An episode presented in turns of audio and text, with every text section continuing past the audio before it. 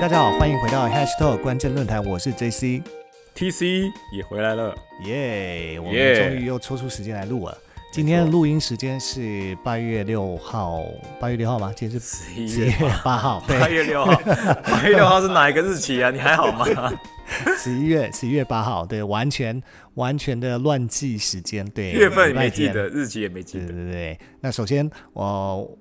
我们应该是要说恭喜拜登当选新一任的美国总统，应该就是他了，应该就是他了。对对对，因为看起来票他目前的呃选举人票就比较多嘛，对，就加起来，而且宾州也被他逆袭翻盘了嘛。那虽然说那个川普有点生气气，呃，看起来后续应该这件事情还有的嗯官司继续打吧，还有的拖，对，应该还会应该会重新验票，应该会呃诉请法官什么事情不知道。那可能之后如果有什么最新动态，呃来得及录的话，我们也在一起做分享好了。不过今天的主题不是要讲选举，因为选举已经过去，而且我又不是美国人，我又没有投票权，T C 才有。那个美国总统选举关我什么事情？是我逼，是我逼 JC 要先讲这个的。自己不去投票，他如果投了，就是那个在等待计票中的那个人。对，这是这是那个会翻盘，就是因为很多的通信投票，他们要等待这些通信投票的票开出来，他才能确定说到底每哪一位选举人得到的票会是比较多。呃，我们再看，就是最近有一个很大的新闻嘛，就是呃，本来有蚂蚁金服，它是要上市的嘛，它其实也是阿里系下面的一个服务。然后，可是无预警的突然在上市前一天被宣布暂缓。那被暂缓了上市，当然它到底是为什么暂缓上市？市场上其实有众多的猜测的说法。那我觉得，既然都没有一个官方明确的公布说法，我们也不多以猜测啦。就是有兴趣的呃听众们可以自己上网看看这种市场上的多种说法。当然，矛头都指向说可能是跟马云之前就是上市前一周、前两周发表的系列的一些个人的言论跟看法有关，所以导致被暂缓上市。但好好在它是暂缓，它不是暂停，暂停就真的没了，因为。呃，很多的过去资料显示说，一旦暂停上市，后面其实就不会上市。暂缓，但暂缓还有机会再上市，只是说过去的一些呃媒体报道的显示记录里面，暂缓上市可能表现就不会有当初大家期待的那么热烈，跟表现的那么好。所以其实今天的主题，我们就来介绍一下蚂蚁金服这家公司。但，我在想的是。在我跟 TC 在收集蚂蚁金服相关资讯的时候，诶，意外发现另外一个小插曲，蛮好玩的。所以我在想说，我们先来讲这个小插曲好了。那讲完小插曲，再来呃讲那个呃对主主题的部分。对，那所以在找资料的时候，我们看到这个小插曲，就想说，诶，其实我们可以先来分享这个小插曲，然后讲完这个小插曲，我们再来继续讲这个。呃，因为呃暂缓上市的蚂蚁金服的故事。那关于这个小插曲是什么？其实就是发现很好玩，其实跟蚂蚁金服也有关系。它其实也是一个间接持有蚂蚁金服一定股份的小股东。那那是谁？小股东吗？我觉得他蛮大的欸，蛮大的是是 比我们有钱很多很多很多啊很，多。也是啊，也是啊，比我们多很多那个资产的艺人，曾经是艺人，对，也曾经当过导演，而且曾经是非常知名的一位女艺人。那就可是我不觉得每个人都知道她欸，因为可能如果年轻年的听众，啊，对，好，那那也许我们还是得简单介绍一下她是谁好了。那我们直接公布她的身份好了。那其实就是赵薇。那可能有些人知道赵薇是谁，那可能也有一些朋友不知道赵薇是谁。如果大家知道曾经有一部呃剧叫做《还珠格格》，那是台湾的非常知名的作家叫做琼瑶，那他写了其实很多部的小说。那在在我我们非常小，可能是国小的时候那一阵子，在台湾其实是非常红，都是最热门的八点档，那都是拍的就是琼瑶的这些古装剧或者爱情剧。那其中一部《还珠格格》呢，后来就是在呃中国取景拍的时候，那时候记得这里面的女主角其实叫小燕子，就是赵薇演出，那男主角好像是苏有朋。就是小虎队的苏有朋去演出，那甚至是后来呃前阵子出事的范冰冰，也是当时在里面演了一个金锁的角色。那赵薇后来就就是从《还珠格格》的小燕子红了以后，她就一路的就是继续拍戏拍戏嘛。可是她曾经有一段时间长达八年的一个低潮期，就是没有一些非常知名代表的作品。那但她也没有赶上资本圈进入演艺中国演艺圈的这件事情，所以她有点像是停滞不前的一个人生。但是她的一个转泪点啊。呃，是据说是在零八年的时候，呃，透过王菲的牵线，然后认识嫁给了一位神秘的富豪，叫做黄永龙。那但黄永龙这个人呢，他的背景有多种说法哦，我不晓得说 T C 这边有没有一些黄永龙背景的一些故事可以跟大家分享。呃，黄有荣基本上我们稍微搜寻了一下他哦，他其实是农家子弟，然后出生在武汉。一九七七六年出生的，然后他刚刚提到跟赵薇结婚，在二零零九年。然后黄有龙，他之前是从事做的事情还蛮多嘞，从酒店管理啊，然后还有房地产经营啊、金融投资管理啊、建材营销、汽车贸易、旅游业等等，其实基本上都做过。还甚至说他有在澳门开设烟厂，然后大力开发酒店、餐饮跟红酒的事业。所以基本上来说，他虽然从武汉的这种小小的农家子弟开始开始做起，但是他现在是非常成功，而且是类似有一个他自己的商业帝国的这样子的一个一个一个一个称号。所以在这个呃这种投资或者是这种那种有钱人的这种圈子里面，其实是非常非常非常有名。但是他其实不会是我们平常会听到像马云这种。钱超多的这种的人，嗯，就是很低调的富豪，就对了。低调，难怪被冠上是神秘的富豪。而且我记得从很多流出的照片哦，可以看到当初，例如说比尔盖茨访问中国的时候，马云请他吃饭，那黄永龙就坐在旁边作陪。然后阿里那时候阿里巴巴集团跟呃恒大集团签约的时候，也是黄永龙陪在马云旁边。所以其实都可以证明，其实黄永龙他应该是已经发展的不错了，然后开始走进啊这些就是马云的身边，那一起去做一些投资吧之类的。对，那好，话题就我们再拉回赵薇哈，就是零九零八年认识，零九年结婚，然后一零年呢，赵薇她其实就生了小孩以后，她就其实开始淡出了演艺圈，那也就开始转往所谓的投资圈这件事情。对，那。这边我收集到资料有写说，因为他后来一二年的时候，他就开始他去念硕士，他就回回母校去念硕士。那他在念硕士的时间呢，他同时在拍摄一部电影叫《致青春》。那这部电影呢，其实在当时非常的火红。那这部电影当时的票房最后是高达七点二亿人民币多。那那时候的汇率可能还是将近快一比五，所以你可以想想看，它等于这部电影是将近三十五亿台币。而且它不是什么特效片，它就是一般的，就是剧本写的比较好的，呃，文艺爱情片之类。那她也就因此成为中国首位票房破亿的女导演，因为在此之前只有男导演的有破亿票房的成绩，从来没有一位女导演有破亿票房的成绩。对，那也其实就是从这一年开始呢，因为她老公跟马云的关系这么好，她就成为马云跟影视圈的联络桥梁。因为我们众所皆知的就是。后来阿里成立了阿里影业嘛，阿里影业这件事情，他后来甚至也是入主了优酷，所以他一方面又在投资拍拍剧、拍电影，那一方面也透过优酷去递送这些戏剧啊、电影之类的。对，所以他们在一四年的时候，赵薇夫妇啊，他们就花了港币十九点三亿哦，将近台币七十亿，买了阿里影视的股份。成为第二大股东，那当时的股价是每股一点多港币，那可是，在隔年呢，一五年，阿里影视的股价就上涨到每股四点四港币。那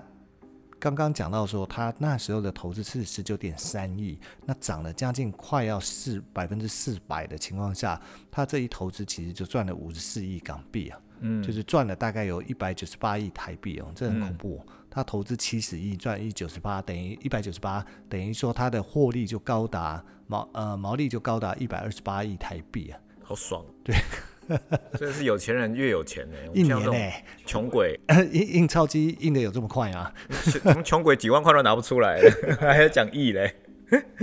人家是真的一来一去的那种。对啊，然后同年呢，一五年同年呢，赵薇跟马云还同时入股瑞东集团，那它的获利就高达七十多亿港币，就是将近二十两百七十亿台币。那也就因为这几件投资案呢，赵薇就获得女版巴菲特的称号。我还记得，她还去法国的呃买了那个葡萄酒的庄园，对，就成为说，哎、还拥有自己的庄园。因为我记得我在看某一集那个谢霆锋的《十二道锋味》，就是谢霆锋去找他，然后他哦、对吼，好像有一集是这个，对，然后他们就还嗯去参观赵薇的自己的葡萄庄园。嗯，对，那就看说哇，就不简单呢。那个嗯庄园就先不要讲，它其实收购的是既有的葡萄酒庄园。嗯你就算不是收购，你光是要弄一块这么大块地，然后你要找到会种葡萄的人，然后去种，然后后面再去生产酒，其实这一些。光是投资就不知道花掉多少钱，所以可以证明真的是已经进入另外一个境界，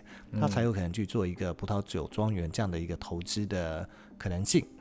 那一样还是同一年，就是二零一五年，蚂蚁集团呢，它进行了 A 轮的融资哦。那但是你要知道，蚂蚁集团的 A 轮融资呢，它并不是对外开放的，它是属于所谓的邀请制，不是说我手上有钱，我想投就能投。但是如果你没有收到他的邀请，你是有钱都不能投。那收到他的邀请呢，你才有机会去投资它。但这件事情跟赵薇又有什么关系？那事实上，其实是赵薇透过她母亲啊，去持有很多不同公司的控股呃股份，那这些公司再去建再去投资，再受到邀请，所以是有去投资呃蚂蚁集团，所以它等于是间接持有蚂蚁集团的投资。那分别是哪些公司呢？嗯、基本上赵薇她透过了三家公司去持有蚂蚁集团的控股。它首先是上海精益投资，它就持有他二点四四的股份，二点四四 percent 啦。那他呢，上海金益其实就投又持有蚂蚁集团零点二七 percent 的股份。那另外还有上海众富股权投资，他持有二点七四的股份。那上海众富投资又持有蚂蚁集团的一点三一 percent 股份，然后还有最后一件是上海启宏投资，那赵薇母亲是持有二点三三 percent 股份，那上海启宏本身又持有蚂蚁集团一点零五 percent 股份，所以赵薇光是透过他母亲持有的市值哦，持有的蚂蚁集团的市值就超过啊、大概人民币五亿，就大概是台币二十一亿啊，那。这个还只是那个时候的嗯。持有的一个状况，对，那可要知道，蚂蚁金服它现在是市值达两万亿人民币嗯，的一个市值，两万亿人民币是什么样的一个概念？大概就是，如果我们换算成美金，TC 赶快作答，快问快答！三千多亿的美金吧，你真的 快答，脑袋动作快。明明就刚刚就已经 Google 过了，那台币的话，大概是多少数字？就是大概八点六兆，台币。所以你想想看，它其实是一个市值非常高的一个公司啊，所以它等于也是透过投资了蚂蚁金服。蚂蚁集团呢的另外一个亿万富翁，当然他本来早就是亿万富翁了啊、那根本就不差这点钱。嗯，对啊，那但是为什么这几年呢，他比较低调一点，而且甚至在公开场合，马云被问到他跟赵薇的关系，他是马云是直接嗯很斩钉截铁地说，嗯我们不熟。就你怎么会不熟？就感觉她老公不是跟你很好吗？怎么会我们不熟？原来是因为在二零一六年底的时候，赵薇呢，她只花了六千万人民币拿对去操作了一档杠杆操作，那嗯操作了三十亿去入股一家，嗯去入主一家一百二十亿市值的公司，结果被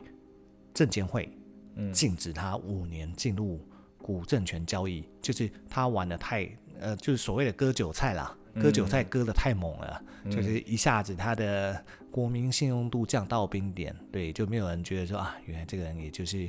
就是这样子很狠的，其实并不是真的我们想象中的那么善良的一个小燕子的一个形象，所对，以那可能就是演出来的，是是是，所以所以不要相信这些戏剧里面演的任何事情。对，所以才会有马云那一句“我们不熟”这件事情嘛。那但他的故事呢？他跟蚂蚁集团的故事差不多是到此结束。可是她跟她老公黄永龙好像后来也出现了一些婚姻上面的状况。这边 DC 好像呃之前收集资料的时候有发现不少相关的新闻，所以这个部分是不是让 TC 来？因为我比较八卦，所以我喜欢看人家这些有的没的。对那些投资的，我那边一毛都没有，所以我不太不太想要了解。对，看人家有那么有钱，我不在乎。好，那八卦部分就交给八卦的部分，其实。嗯，这个好像是最近才就是被挖出来，就是说可能就是现在蚂蚁集团这些事情吵得沸沸扬扬嘛，然后就是又被赵薇牵扯进去，然后她老她的老公黄有龙，然后呢就有人说呢，疑似呢赵薇呢想要跟就是跟她老公黄有呃疑似离婚了，然后因为赵薇是不想要再靠别人去赚这个钱，其实看起来也不需要，他妈都这么这么有生意头脑了，而且这个集团。没错。所以当然，这个真的是外面的报道啦，然后就有说他最近的一些之前这些 po 文啊的内容里面呢，都把她的家人跟她老公的一些信息的那些资料，不是资料，照片啊那些东西全部都删掉了。然后又有媒体就说，诶，她是不是她好像有拍到说跟另外一个富商进进出出，然后有一些非友谊的一些关系啦。但我觉得这个就是媒体。就是有有有有有有有有画有有有画面就说就说些什么吧，所以我觉得这个就是让大家就是有喜欢八卦的可以再去再自己去挖一挖，对，但目前没有确定是属实这件事情。对啊，因为通常媒体是看到黑影就开枪嘛。对啊，因为大家为了抢快嘛，希望说至少我们是独家独家拿到这个新闻啊，还是第一手的消息啊，所以一定很多事情是看到黑影就先开枪，开了枪如果开错再说，反正开错就不要承认嘛，开错也不用负责任。对啊，那开对了就可以说哇，我们得到第一手消息，我们这个媒体果然是怎么样呃，消息最灵通啊，还是消息最正确啊，叭叭叭之类的。对，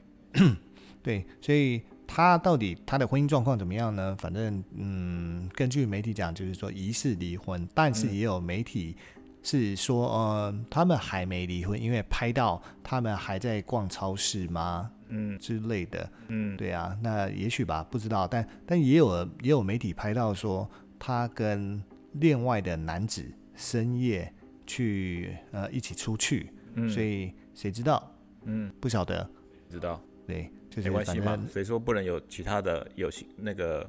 异性伴侣？对，就是雾里看花嘛。反正我们的专长不是八卦，对，专场不是八卦，专场也不是投资。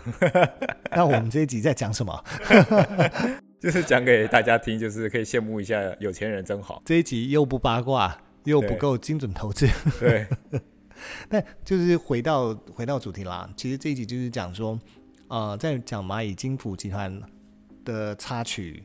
插曲就是额外插曲，才发现说哦，原来还有赵薇这段故事，就是了解说赵薇到底是为什么被称之为女版巴菲特，就是因为她呃从嫁给黄永龙以后，那等于说她开始有资本，她开始去做出投资这件事情。那我觉得这就是很有趣，就是说很多的呃成功的路上，他们在发展，当然第一步就是说我要先能够活下来，那求生存，然后第二步开始是累积资本。那第三步就是有了资本以后，他才可以去做，不管是投资还是做其他的部分，那再去让他的资本扩大。这不外乎就是你可以讲，它是一个企业或是一个投资公司的发展过程，几乎都是这样。那套在赵薇这个人身上的话，你可以看到他的一个历程过程，似乎也是这样，从他跌到谷底，然后嫁给呃黄永龙，等于说他开始哎。这一块他得到资本，所以他才有下一步的投资这件事情，然后开始跟阿里影业牵上线，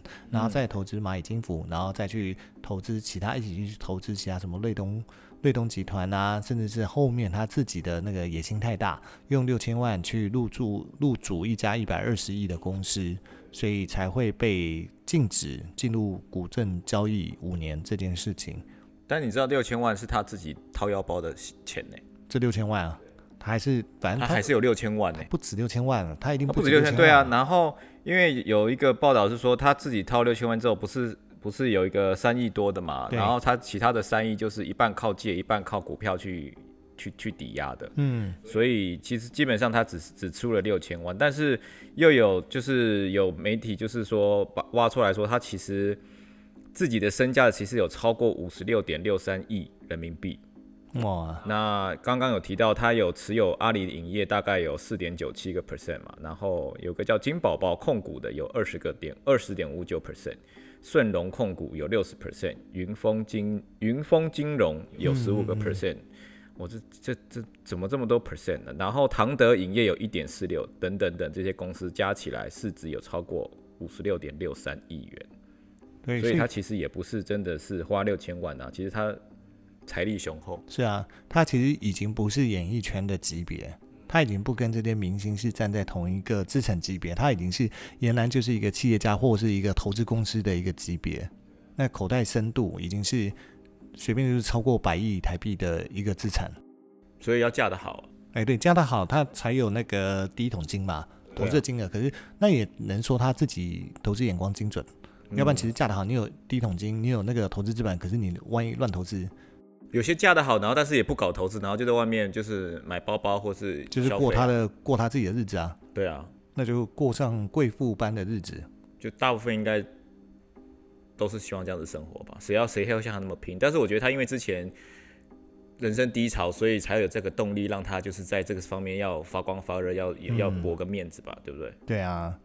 对啊。好啦，那今天时间其实差不多了。那我觉得关于今天的主题蚂蚁金服集团的部分，我们就留留到下集再跟大家分享。好哦，那我们今天就先到这边啦。那要下车的，要上厕所的，对对对，要睡觉的，就差不多了，时间差不多了，差不多了。时间到了，好啊，那就先跟大家说拜拜了啊，拜拜拜。